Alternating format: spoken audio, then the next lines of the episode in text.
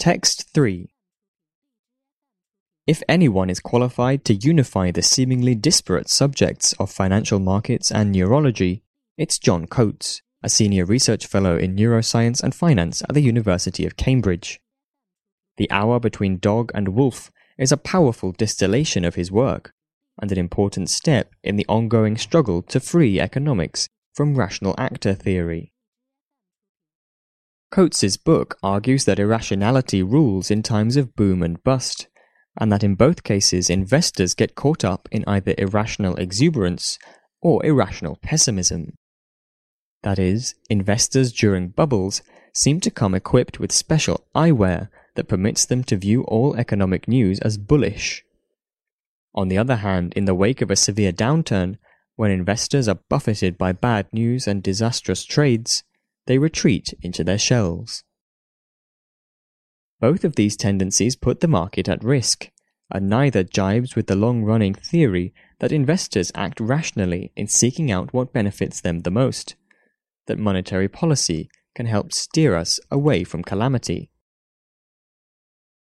Under this view, faced with a bubble or a collapse, the Federal Reserve can alter interest rates to stabilize things, and investors will react rationally to the new resultant prices, putting the markets back on sound footing. But reality isn't nearly so neat. The human brain and body get in the way. Under the influence of pathologically elevated hormones, Coates writes, the trading community at the peak of a bubble or in the pit of a crash may effectively become a clinical population. Coates emphasizes the tight connection between brain and body.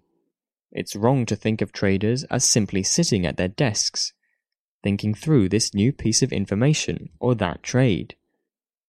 Rather, the whole thing is more visceral. Every potential opportunity, every glimmer of bad news registers in primal circuits as a jolt of pleasure or an activation of the fight or flight system. The book is well executed and makes its argument convincingly, even if a lot of it won't be new to those who have read the recent spate of popular books on neurology and human decision making. It's notable not just for the specifics of its subject, but for its place in the broader constellation of books and articles slowly chipping away at rational actor theory. We inhabit a culture dominated by Platonic ideals, by which reason is the ultimate arbiter of our decisions and behavior, Coates laments. That is, Plato argued that mind and body are two distinct entities, and this intellectual legacy resonates in the rational choice model.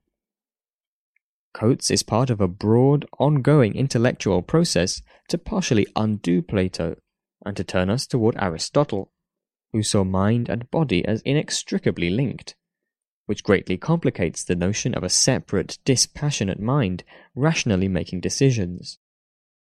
Coates and a small army of psychologists and behavioral economists are trying to guide us out of the dark jungle into which the rational actor model has led us.